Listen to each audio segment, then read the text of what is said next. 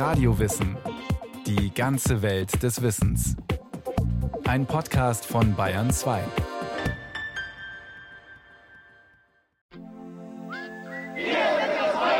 Wir sind das Volk. Ständige Ausreisen können über alle Grenzübergangsstellen der DDR zur BRD erfolgen. Berlin wird leben und die Mauer wird fallen. Jetzt oder nie.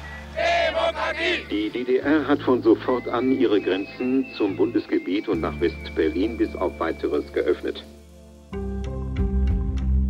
Wo warst du, als die Mauer fiel? Eine oft gestellte Frage.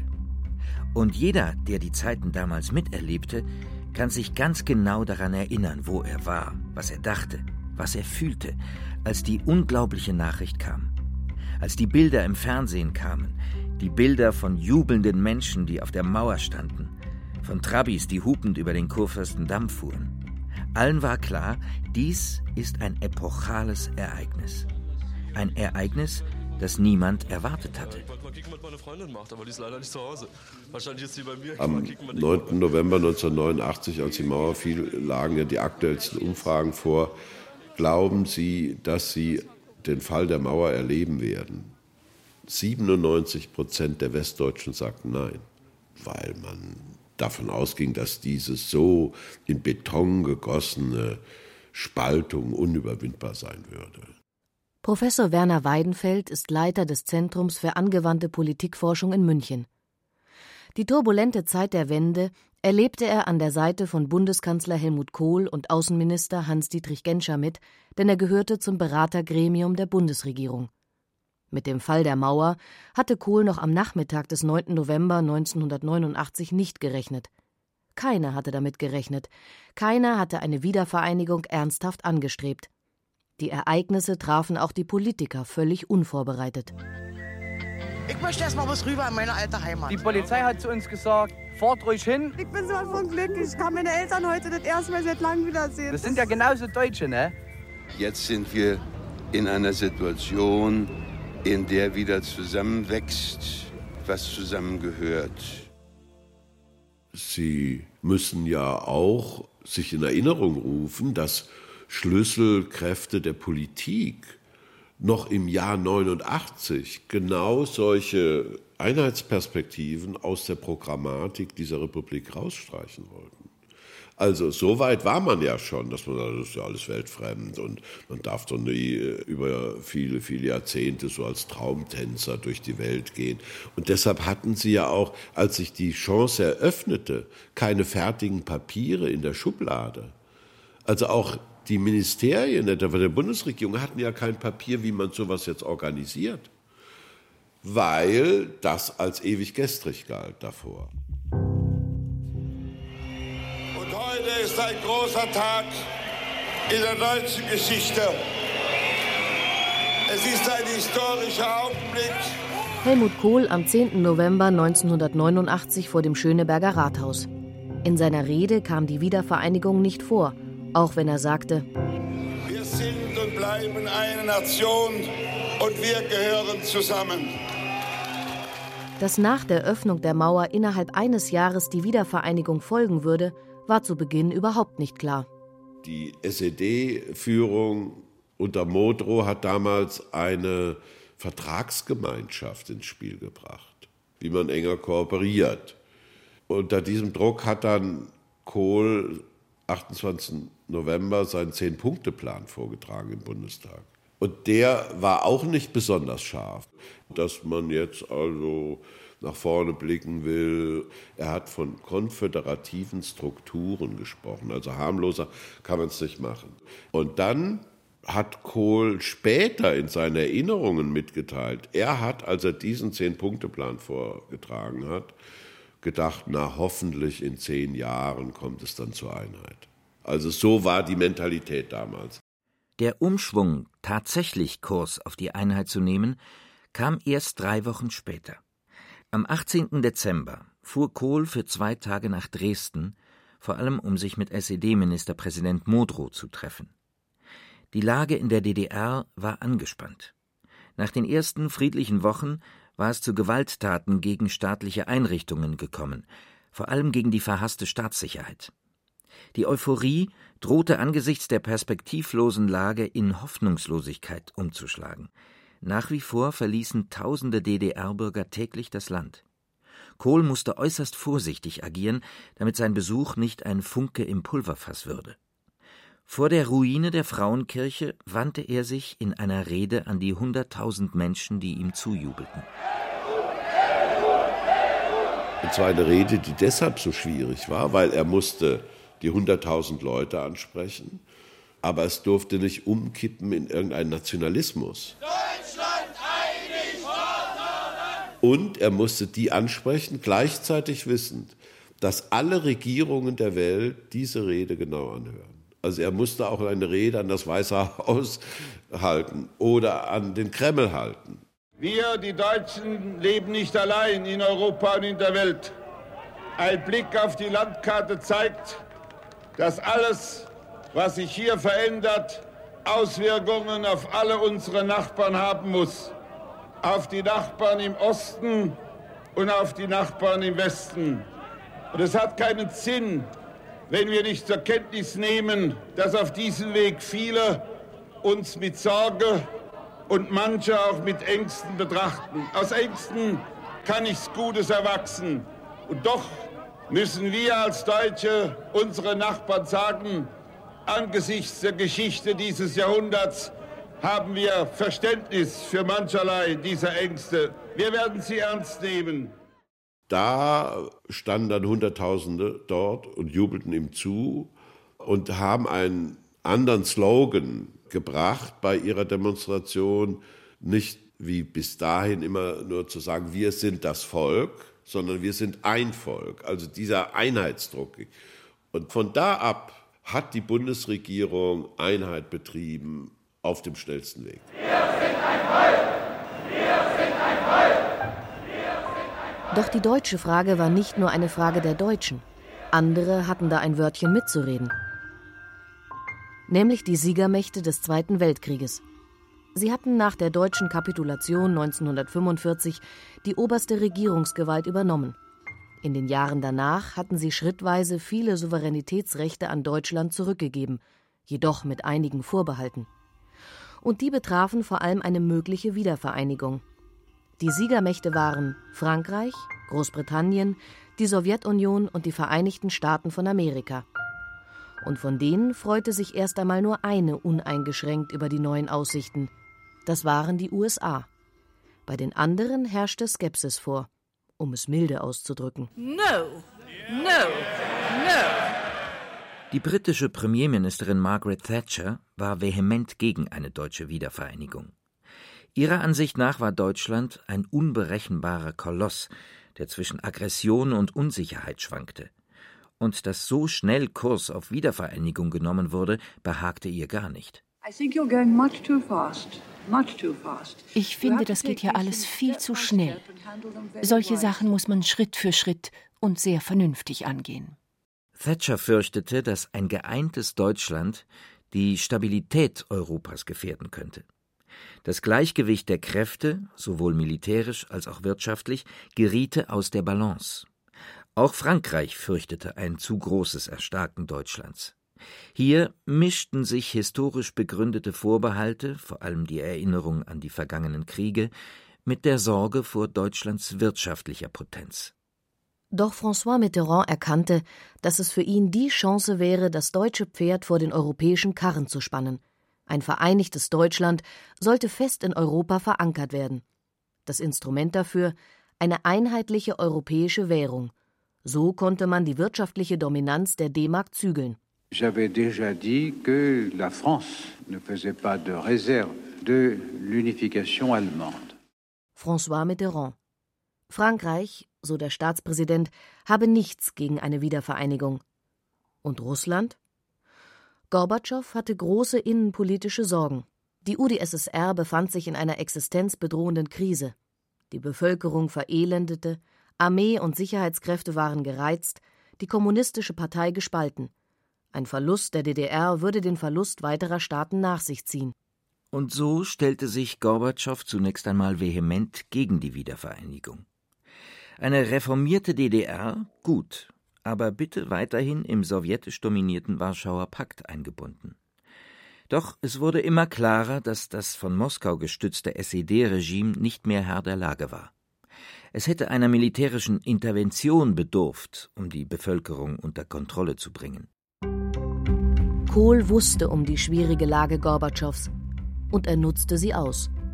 Einerseits, um selbstbewusst Forderungen zu stellen, andererseits, um mit einer Charmoffensive die Stimmung in der Sowjetunion positiv zu beeinflussen. Dazu gehörten Lebensmittellieferungen, dazu gehörten aber auch Kredite, langfristige Hilfszusicherungen und Abkommen über die Zeit nach einer möglichen Wiedervereinigung. Kohl erwies sich in der heiklen außenpolitischen Lage als geschickter und instinktsicherer Taktierer. Das entsprach gewissermaßen seiner bis dahin angesammelten Politikerfahrung. Ich habe in meinem Buch über die deutsche Einheit dieses Kapitel überschrieben, überall ist Oggersheim. Er hat das geregelt, diese Weltpolitik, als wäre das bei ihm zu Hause in seinem Dorf. Kohl kam in dieser Situation auch zugute, dass die Siegermächte nicht an einem Strang zogen. Vielmehr verließen sich Frankreich, Großbritannien und Russland darauf, dass einer der anderen schon heftig genug gegen die Wiedervereinigung protestieren würde. Und ihm kam zugute, dass die USA von Anfang an wohlwollend waren. Trotzdem hatte Washington klare Vorstellungen, wie es in Deutschland weitergehen sollte. Eine Wiedervereinigung kam nur unter dem Schirm der NATO in Frage. Damit waren Großbritannien und Frankreich natürlich einverstanden. Aber die Sowjetunion genauso natürlich nicht. Ein wiedervereintes Deutschland, noch dazu in der NATO, da kam erst einmal ein klares Niet. Wenn sowjetische Truppen aus der DDR abgezogen werden sollten, dann sollten bitteschön auch amerikanische Truppen aus der Bundesrepublik abgezogen werden. Doch dann lockerte die Sowjetregierung ihre Haltung. Zum Teil, weil sie einsah, dass eine rigide Ablehnung nicht möglich war, zum Teil, weil sie sich in einer schwierigen Umbruchphase befand. Und dann reiste Kohl nach Moskau. Es gelang ihm, Gorbatschows Vertrauen zu gewinnen.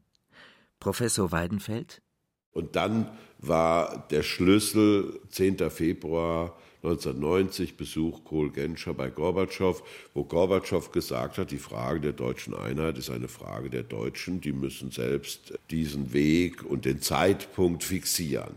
Das war für Kohl und Genscher der große Durchbruch. Die sowjetische Regierung hatte angeregt, eine Vier-Mächte-Konferenz der Siegermächte einzuberufen – doch Außenminister Hans-Dietrich Genscher machte klar, dass Deutschland in die Verhandlungen einbezogen werden musste. Immerhin ging es ja um die eigene Souveränität. Zunächst sollten die beiden deutschen Staaten über innenpolitische Fragen einig werden. Danach sollten außenpolitische Fragen mit den USA, Frankreich, Großbritannien und der Sowjetunion verhandelt werden. Dieses Konzept wurde im Februar 1990 in Ottawa beschlossen und machte als 2 plus 4 Vertrag Geschichte. Er wurde zwischen Mai und September 1990 ausgehandelt. Doch ein wichtiges Ergebnis stand für Außenminister Hans-Dietrich Genscher von vornherein fest. Sie müssen sich alle an die neue Algebra, die deutsch-deutsche Algebra gewöhnen. Zwei plus vier ist nicht sechs, sondern wird fünf. Der Vertrag regelte die außenpolitischen Bedingungen der deutschen Einheit. Es ging vor allem um die Bündniszugehörigkeit, um Grenzen und um militärische Fragen. Wackelkandidat war bis zum Schluss die Sowjetunion. Denn dass sie ihre Truppen aus dem Gebiet der DDR abziehen sollte, stieß ihr natürlich sauer auf. Genau wie die Vorstellung, dass das wiedervereinte Deutschland zur NATO gehören sollte. Hier war weiteres Verhandlungsgeschick vonnöten. Und so reisten Kohl und Genscher im Juli 1990 in den Kaukasus, um sich mit Gorbatschow zu treffen in ungezwungener familiärer Atmosphäre auf der Jagdhütte des sowjetischen Präsidenten. Eine erstaunte Weltöffentlichkeit verfolgte die Bilder, die die zwei mächtigen Staatsmänner in Strickjacken am Ufer rauschender Bäche und in wogenden Sommerwiesen zeigten. Und mit Erstaunen verfolgte sie auch, was am Ende dieser zwei Sommertage verkündet wurde. Das vereinte Deutschland kann in Ausübung seiner uneingeschränkten Souveränität frei und selbst entscheiden, ob und welchem Bündnis es angehören will. Das war nicht nur den Strickjacken und der sommerlichen Atmosphäre zu verdanken. Vielmehr war der sowjetischen Regierung klar, dass ein wirtschaftlich stabiles Deutschland der Sowjetunion durchaus nützlich sein konnte. Nützlicher als ein bündnisneutrales, aber wirtschaftlich schwaches Deutschland. Denn was an politischem Einfluss verloren ging, konnte man ja durch verstärkte wirtschaftliche Zusammenarbeit kompensieren und durch klare finanzielle Zusagen. Und so wurde am 12. September 1990 unterzeichnet, was zu Recht ein Meisterwerk der Diplomatie genannt worden ist. Der 2 plus 4 Vertrag. Deutschland würde seine Truppen auf 370.000 reduzieren. Gleichzeitig versprach die Sowjetunion, ihre in der DDR stationierten Truppen bis 1994 abzuziehen. Deutschland verpflichtete sich endgültig, die bestehenden Grenzen anzuerkennen, also keine Ansprüche mehr auf Territorien östlich der Oder-Neiße-Grenze zu erheben, was natürlich die Nachbarn im Osten sehr beruhigte. Der 2 plus 4 Vertrag ersetzte auch einen eigentlichen Friedensvertrag, der nach dem Zweiten Weltkrieg nicht abgeschlossen worden war. Damit gaben die vier alliierten Siegermächte die Zustimmung zur Wiedervereinigung und zur vollständigen Souveränität Deutschlands. Mit diesem Vertrag endete endgültig die Besatzungszeit und damit die Verantwortung der vier Siegermächte, die seit dem Ende des Zweiten Weltkriegs bestanden hatte. Das war die Außenpolitik. Doch auch innenpolitisch überschlugen sich die Ereignisse. Ein großer Meilenstein war der 18. März 1990. Die erste freie Wahl zur Volkskammer der DDR. Allerdings machte sich hierbei bemerkbar, wie stark die westdeutsche Politik mittlerweile den Einigungsprozess dominierte. Das Parteiensystem wurde nach bundesdeutschem Muster gestaltet. Die Bürgerrechtsbewegung hatte sich nur wenig organisiert, während sich Ableger der westdeutschen Parteien in der DDR bildeten. Klarer Wahlsieger war am Abend des 18. März die CDU mit über 40 Prozent der Stimmen, gefolgt von der SPD mit 22 Prozent und der PDS mit 16. Großer Verlierer war die Oppositionsbewegung. Sie war maßgeblich daran beteiligt gewesen, das SED-Regime in die Knie zu zwingen. Doch in dem neuen demokratischen System war sie nur mehr eine Splittergruppe. Der nächste große Schritt hieß Währungsreform. Kommt die D-Mark, bleiben wir. Kommt sie nicht, gehen wir zu ihr. Das war ein häufig gesehener Spruch auf den Plakaten der Wendezeit. Und dann kam der nächste große Streitpunkt, wie denn der Umrechnungskurs Ostmark in D-Mark sein sollte. Für einen Finanzwissenschaftler real wäre das vielleicht 1 zu 8 oder so gewesen oder 1 zu 10. also jedenfalls in solch einer Relation. Kohl erkannte, wenn er das macht, ist es eine Degradierung der Bevölkerung in der damaligen DDR. Das ist eine Beleidigung, die werden die nie vergessen. Die sind ja nicht Finanzwissenschaftler, sondern das ist eine Symbolsprache. Ich bin hier nur ein so und so Vieltel wert von denen im Westen. So Professor Weidenfeld. Die Erwartungen der DDR-Bürger lagen bei einem Umtauschkurs von 1 zu 1. Und Kohl erfüllte diese Erwartungen. Zum Stichtag am 1. Mai 1990 wurden Löhne 1 zu 1 in Westmark ausgezahlt. Guthaben und Bargeld wurden ebenfalls bis zu einer bestimmten Höhe eins zu eins umgetauscht, was darüber hinausging eins zu zwei. Das hat ihm natürlich die Sympathie der Menschen auch gebracht. Und seine Wahlsiege, die er dann eingefahren hat, hat natürlich einen solchen Hintergrund. Eng getaktet folgten weitere Entscheidungen, um der Einheit den Weg zu ebnen. Und nach tagelangen turbulenten und emotionalen Diskussionen beschloss die Volkskammer in der Nacht vom 22. auf den 23. August 1990, dass die DDR schnellstens der Bundesrepublik beitreten würde. Und zwar am 3. Oktober. Das war der frühestmögliche Termin, denn erst am 2. Oktober erklärten auf der KSZE-Konferenz in New York die vier Außenminister der Alliierten offiziell ihre Rechte als Siegermächte abzugeben. Mitternacht des 2. Oktober 1990. Die Freiheitsglocke im Spandauer Rathaus läutet eine neue Ära ein. Mit Anbruch des 3. Oktober ist die Teilung Deutschlands beendet. In freier Selbstbestimmung vollenden wir die Einheit und Freiheit Deutschlands. Wir wollen in einem vereinten Europa dem Frieden der Welt dienen. Für unsere Aufgaben sind wir uns der Verantwortung vor Gott und den Menschen bewusst. Bundespräsident Richard von Weizsäcker beim Staatsakt zum Tag der deutschen Einheit. So erleben wir den heutigen Tag als Beschenkte. Die Geschichte hat es diesmal gut mit uns Deutschen gemeint. 327 Tage. Noch nicht einmal ein ganzes Jahr war zwischen dem Fall der Mauer und der Wiedervereinigung verstrichen. Der äußeren Wiedervereinigung, wohlgemerkt. Alles, was zu Ende ist, kann auch Anfang sein. Man sollte nicht an alten Zeiten kleben. Doch ich bin kein Ignorant, der zu schnell vergisst. Das, was einmal war, ist auch mein Leben. Schon zur Wendezeit gab es kritische Stimmen, dass alles viel zu schnell gegangen sei, und im Nachhinein fühlten sich im Osten, aber auch im Westen viele Leute überrumpelt. Wäre es denn eine Option gewesen, ein Stufenmodell zu verfolgen, bei dem der Wiedervereinigungsprozess gemächlicher abgelaufen wäre? Der Wille der Menschen und die Wucht, die dahinter stand, die war so groß, dass es nicht tunlich war, gewissermaßen noch über solche Schonpositionen intensiver nachzudenken. Also Teile der Opposition der DDR waren durchaus für solche Fragestellungen in dieser Richtung. Also nicht jetzt gleich Einheit, sondern wir wollen ja unsere DDR erhalten, aber in einer anderen Form, in einer demokratisierten Form. Aber die Ungeduld der Menschen war so groß, dass auch jemand wie Kohl, der ja geschrieben hat, dass er dachte, auch vielleicht in zehn Jahren, erfuhr, das halten die Menschen nicht aus. Und deshalb muss man jetzt operativ organisieren, wie diese Einheit möglichst zügig äh, durchkommt. Vieles habe ich nicht erkannt, manches auch versäumt. Doch ich habe immer was gefunden. Träume vom Schlafenland habe ich auch geträumt. Als ich hinkam, war es schon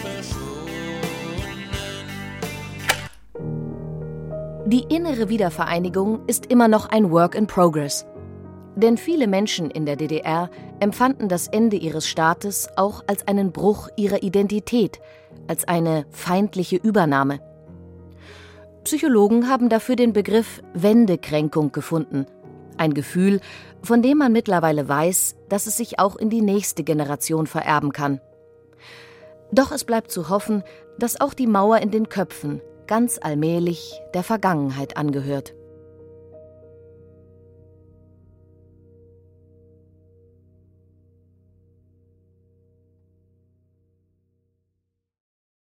Sie hörten Die deutsche Wiedervereinigung Wir sind ein Volk von Julia Devlin.